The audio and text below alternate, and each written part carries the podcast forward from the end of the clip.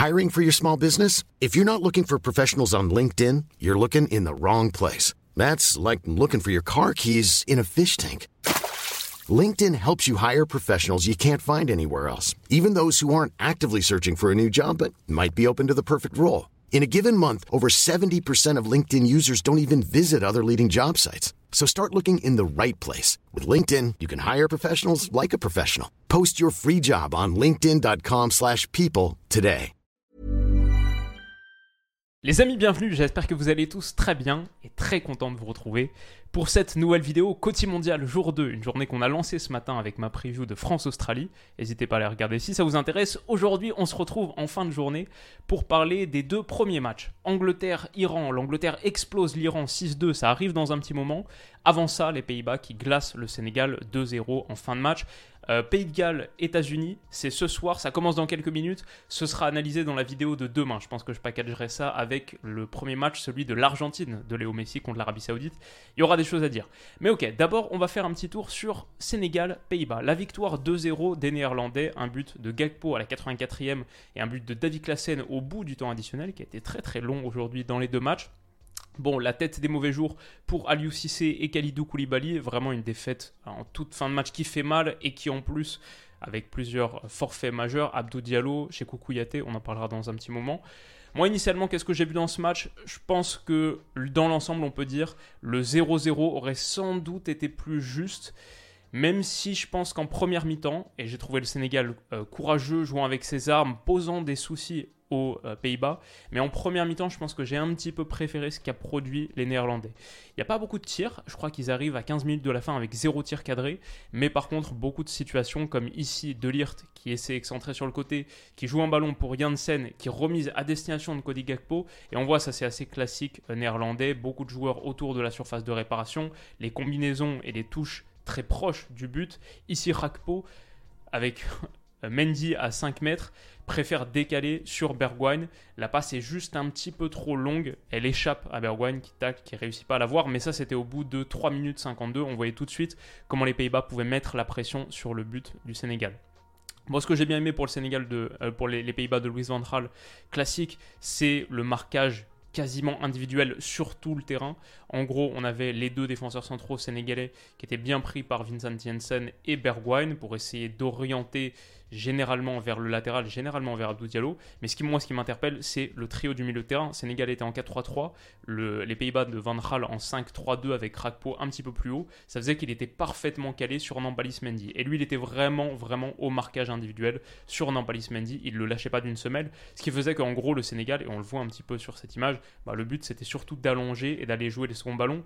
Frankie de Jong a beaucoup gêné chez Koukouyaté aussi et euh, Berhaus qui était sur Idrissa Gueye. Ça, c'est vraiment le triangle de l'entrejeu pris par les Néerlandais et assez agressif sur la phase sans ballon. Ici, ça va conduire le Sénégal à écarter sur Abdou Diallo. On voit qu'au moment où on touche Abdou Diallo, tout de suite, Dumfries sort. Il y a un 1 contre 2 à gérer pour Abdou Diallo. Il le fait plutôt pas mal en battant son premier homme, en battant Dumfries. Mais Janssen revient bien et derrière, bah, du coup, il y a une grosse situation et les Pays-Bas aussi réussissaient à exploser assez vite à la récupération de balles.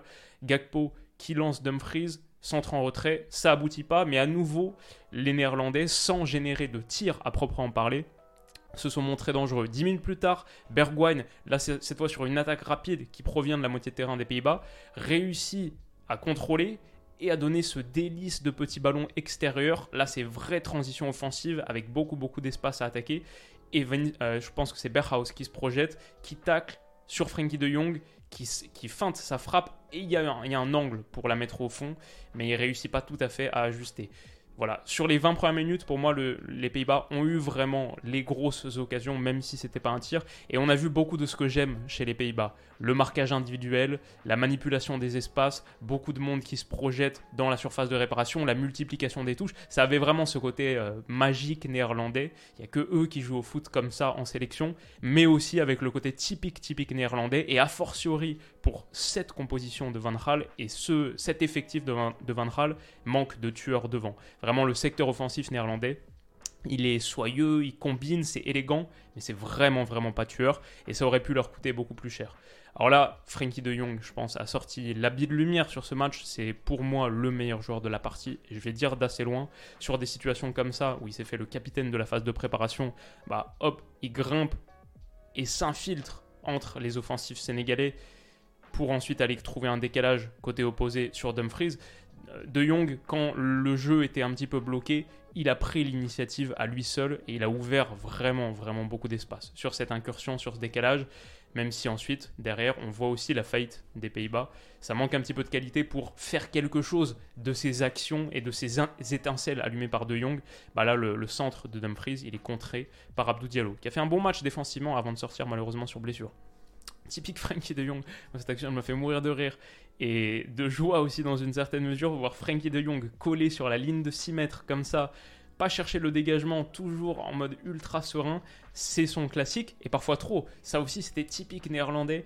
Un peu trop dans la facilité, le petit ballon, la petite passe masquée en cassant la patte, mais elle est tellement masquée que Van Dyke s'y attend pas du tout. Regardez la, son attitude. Et derrière, le Sénégal peut récupérer un ballon dangereux. Et le Sénégal a su profiter de ces moments pour mettre les Pays-Bas en danger. Euh, je crois aussi que Diata, d'un côté, surtout sur la première période, et Ismail Assar de l'autre ont fait mal sur leur côté, sur leurs accélérations et leurs dribbles. Ici, Ismail Assar, il envoie Dumfries totalement dans le, dans le zag, ça c'est incroyable ça. Et derrière, il déclenche un tir qui est cadré, qui prend la direction de la lucarne. Si Van Dijk met pas la tête, le Sénégal mène 1-0 au bout de 25 minutes de jeu. Donc en première période, le Sénégal aussi a eu ses grosses situations. Et je pense que par exemple, ce qu'on a vu de Frankie de Jong, la passe masquée ratée qui constitue un très gros danger du coup pour son équipe. On a vu aussi De Jong prendre beaucoup l'initiative et rater des choses. Ici, il tente son incursion plein axe un peu classique.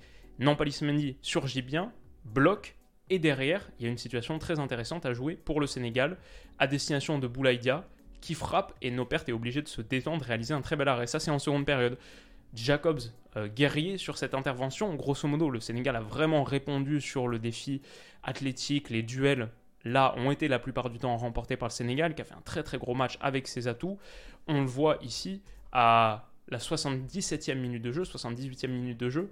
Les Pays-Bas, que je juge un petit peu supérieurs sur la première période, inférieurs sur la seconde période, sont encore à 0 tir cadré et seulement 7 tirs à 11 au bout de 78 minutes de jeu. Même si, comme on le dit, à nouveau, la plupart des bons mouvements néerlandais sont venus sans générer de tirs. Et ça devrait être considéré comme des occasions. C'est le fameux non-shot expected goal, etc. Bref, tout ça pour dire qu'à la fin, on se dirige vers un 0-0 qui aurait, je pense, satisfait les deux formations au vu de la physionomie. Et en même temps, bon, aurait mis beaucoup d'emphase sur le match contre l'Équateur pour les deux. Bah ici, Frankie de Jong, laissé dans beaucoup trop d'espace, c'est la 84e minute. Le Sénégal est un petit peu trop fatigué, recule peut-être un peu trop ici. Et Frankie de Jong envoie un délice de ballon entre les défenseurs centraux. Diallo est sorti. Bon, il était latéral gauche de toute manière. Mais entre Koulibaly et Edouard Mendy dans cette zone qui fait très très mal. Et Edouard Mendy, la sortie n'est pas assez bonne parce que Gakpo a juste à sauter et du coup à mettre la balle dans le but vide.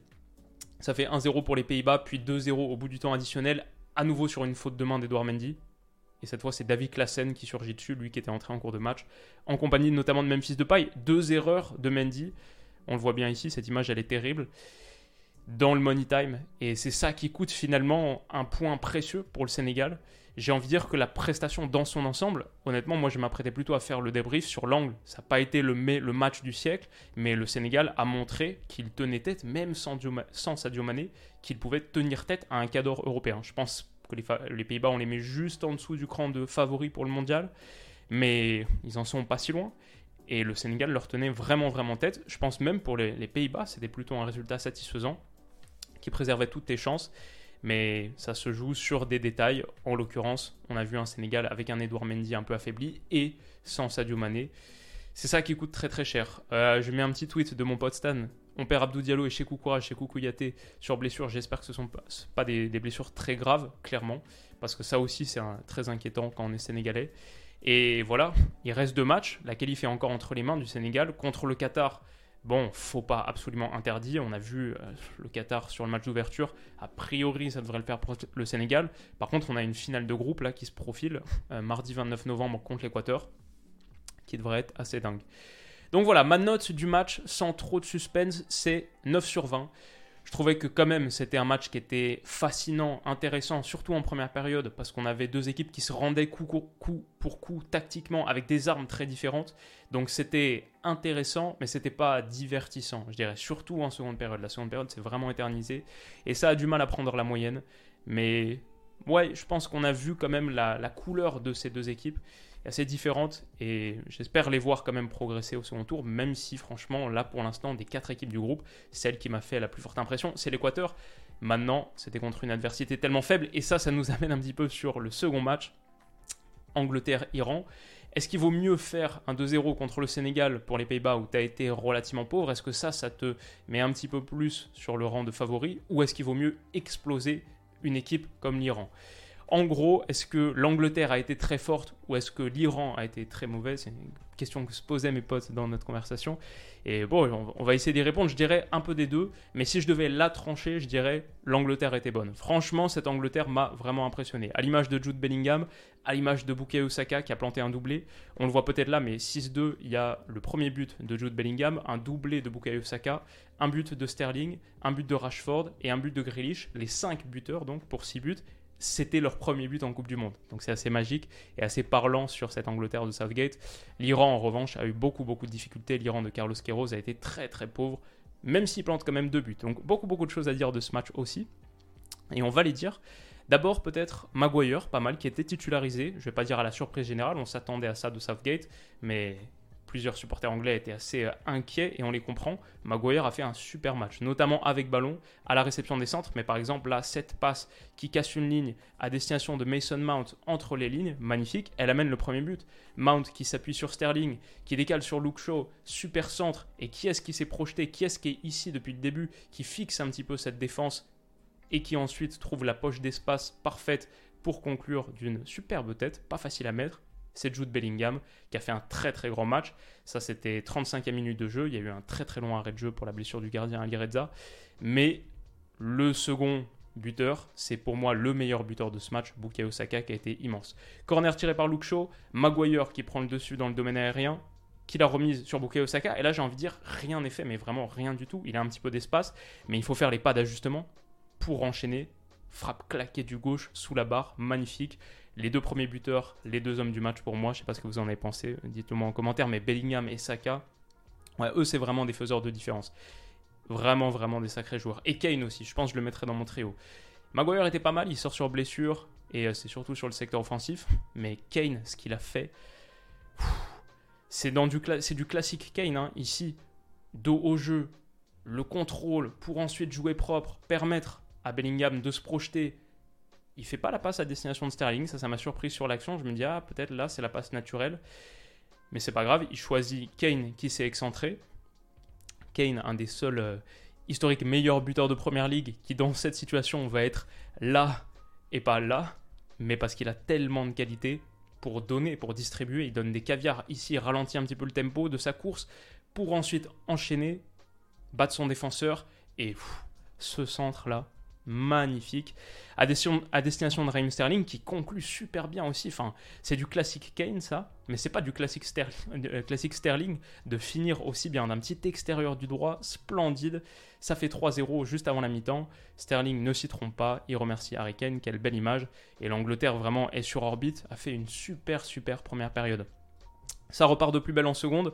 À nouveau, Raheem Sterling qui est touché, qui a fait lui aussi un très bon match et qui résiste dans l'impact physique. Ça, je pense que c'est vraiment notable. Hop, qui continue, qui peut accélérer, écarter sur Bukayo Saka. Ça va faire une passe décisive pour lui parce que derrière, Saka fixe, élimine, peut déclencher. 4-0, doublé pour Bukayo Saka. L'Angleterre qui roule sur l'Iran. Et quand tu es iranien, ce qui est assez difficile, c'est que tu prends en 4-1, parce qu'ils ont réduit le score en attendant. Et ensuite, qui est-ce que tu te vois se préparer pour rentrer? Rashford, Foden et Grealish qui n'est pas sur l'écran. C'est assez compliqué et ça montre le potentiel, le réservoir offensif de cette Angleterre qui était disposée en 4-2-3-1 d'ailleurs, on l'a pas dit. Declan Rice sous une triplette, bah, du coup c'était Saka, Sterling et Mount sous euh, Kane, du coup, hein, Mount en 10. Ouais, quand tu peux faire rentrer dans la foulée Foden, Rashford et, euh, et Grealish, Callum Wilson aussi qui a, été, euh, qui a donné une passe décisive. Pas mal. À nouveau le gros travail de Kane, ça c'est pour le 5-1. Et qui permet, il se retourne sur ce ballon, il est si haut, le ballon il est, il est perdu quelque part là, là. Il le contrôle, hop, peut se retourner, donner à, Marcus Rashford, qui élimine 5-1. C'est trop facile pour cette Angleterre, qui va même en ajouter un sixième sur ce bon ballon remisé par Rashford. Bellingham se propose, envoie un ballon dans la profondeur à destination de Callum Wilson.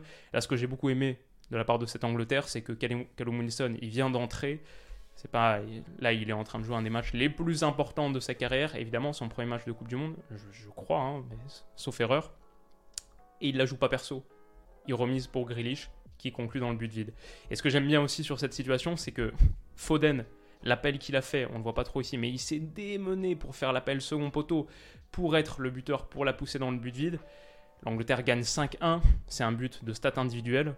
Foden, sa réaction, hyper content. Dès que le ballon entre, hyper content, saute sur Grealish, le prend au cou. Cette Angleterre vit bien, et même très très bien. Et ça, c'est assez effrayant, je pense, pour euh, les autres sélections du plateau. Donc voilà, euh, l'Iran aura quand même marqué deux buts par l'intermédiaire de Méditerranée, celui-ci, ensuite un penalty. Euh, L'Angleterre aura aussi perdu Harry Maguire, sans doute une commotion cérébrale, et c'est vraiment dommage parce qu'il a fait un très très bon match. Donc il y a des motifs d'inquiétude, il y a des choses négatives. Mais globalement, c'est vraiment une super bonne entrée en matière pour des Anglais qui, là, font le meilleur match qu'on a vu de la compétition pour l'instant, pour une sélection. Alors, c'était que contre l'Iran, c'est vrai, mais ça présage de bonnes choses.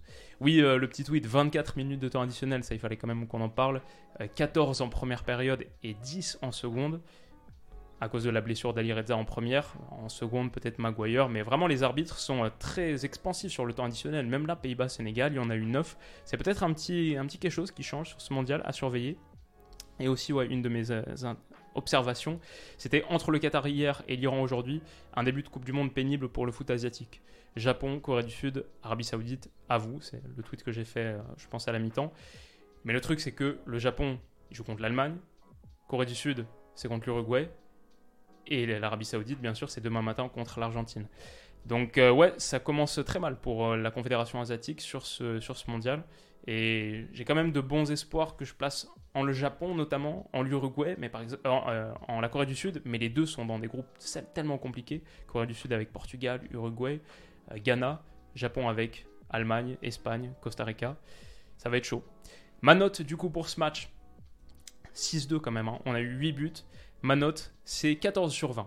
Je pense que l'écart entre les deux formations, le fait que l'Angleterre prenne, allez, file à 3-0 à la mi-temps, prenne rapidement la tête euh, ça, fait que la note peut pas monter si haut que ça, mais c'est quand même la meilleure note qu'on met pour l'instant sur ce début de Coupe du Monde, parce que ça a été un régal, parce qu'il y a eu des, des buts qui sont des chefs-d'œuvre collectifs, parce que individuellement, le niveau de Bukayo Saka, le niveau de Bellingham, le niveau d'Harry Kane, entre autres, Sterling, ouais, ces gars-là ont montré vraiment de, très très belles promesses, et l'Angleterre est du coup l'équipe à suivre pour l'instant.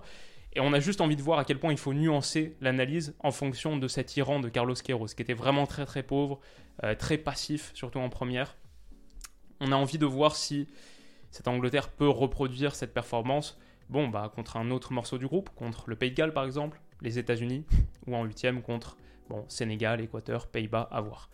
Voilà, on finit avec la section prono. Les quatre matchs de demain Argentine, Arabie Saoudite, Danemark, Tunisie, Argentine-Arabie Saoudite, c'est à 11h. Danemark-Tunisie à 14h. Mexique-Pologne à 17h. France-Australie à 20h. Je pense que je vais faire deux vidéos du coup. Une pour analyser euh, Pays Galles, États-Unis, packagé avec Argentine, Arabie Saoudite dans la foulée du match de l'Argentine.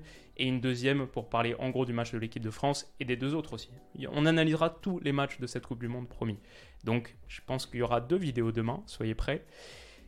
Mes pronos en partenariat avec BetClick, vous avez jusqu'à 100 euros euh, c'est leur offre promotionnelle avec le code promo WILOU à l'inscription, code promo qui me rémunère, qui m'aide beaucoup. N'hésitez pas si ça vous intéresse. Les 100 euros, c'est en free bet, donc des crédits de jeu non retirables. Et c'est si vous perdez votre premier pari jusqu'à 100 euros en fonction de le montant de votre, votre premier pari. Les cotes du coup qu'on peut trouver, mon prono pour l'Argentine, Arabie Saoudite, victoire de l'Argentine, 1-15. Ok, je pense que l'Argentine va dérouler contre l'Arabie Saoudite. Pour moi, c'est un des favoris, si ce n'est le favori de cette Coupe du Monde. Ça ne veut pas dire grand-chose pour l'instant. Mais contre l'Arabie Saoudite, qui est vraiment en dessous, je serais surpris que ce soit pas une belle victoire pour les Argentins. J'ai mis 4-0. On verra. Danemark-Tunisie, je vois plutôt le Danemark également. Danemark est très très belle équipe dans la foulée de son Euro 2021. J'attends de voir contre cette Tunisie. Ça va être un match qui nous intéresse beaucoup aussi en tant que Français. Prendre un petit peu la température, mais je mets le Danemark à 1,52 et j'ai mis 2-0 comme score. Qu'est-ce que vous en pensez? Vous mettriez quoi? Enfin, Mexique-Pologne nul entre les deux. J'ai beaucoup hésité ça avec une courte victoire du Mexique parce que la Pologne a la fâcheuse habitude de vraiment rater ses entames de tournoi. C'est la malédiction depuis plusieurs saisons, euh, depuis plusieurs tournois en Coupe du Monde, à l'Euro. J'étais plutôt sur 2-1 Mexique, mais en me sens le, même, le Mexique de Tata Martino est vraiment pas impressionnant ou reluisant. Donc peut-être plutôt le, nul à 3. Et oui, il y a quand même, j'ai mis 2-2 comme score, côté à 15. Et oui, il y a bien sûr France-Australie, mais ça c'est point d'interrogation parce qu'il faut aller voir la vidéo de ce matin. Et je vous la mettrai en description. Merci à vous. Euh, oui, je dis aussi bah, prévention par rapport aux paris sportifs. Comme vous le voyez sur le bandeau, les paris sportifs, c'est interdit aux moins de 18 ans. Il faut être majeur pour jouer, évidemment, interdit aux mineurs. Jouer comporte des risques, donc jouez en fonction de vos moyens et soyez responsable dans la pratique du pari sportif. C'est tout pour la vidéo d'aujourd'hui. Désolé si vous l'avez entendu, je suis un petit peu en train de tomber malade. Je me suis réveillé avec euh, une douleur à la gorge qui est un peu, euh, pénible. C'est peut-être euh, la, la, folie de ce début de Coupe du Monde, peut-être un peu la pression qui retombe aussi par rapport à tout, tout le travail de préparation qu'il y a eu avant, peut-être juste euh, les degrés qui retombent aussi à Amsterdam. On a eu quelques journées un peu froides, mais je vais essayer de me remettre et prendre soin de moi. Si vous, vous me promettez de prendre soin de vous, prenez soin de vous les amis, et on se retrouve demain. Bisous. Planning for your next trip? Elevate your travel style with Quince. Quince has all the jet-setting essentials you'll want for your next getaway, like European linen premium luggage options, buttery soft Italian leather bags, and so much more. And is all priced at 50 to 80% less than similar brands. Plus, Quince only works with factories that use safe and ethical manufacturing practices. Pack your bags with high-quality essentials you'll be wearing for vacations to come with Quince. Go to quince.com/pack for free shipping and 365-day returns.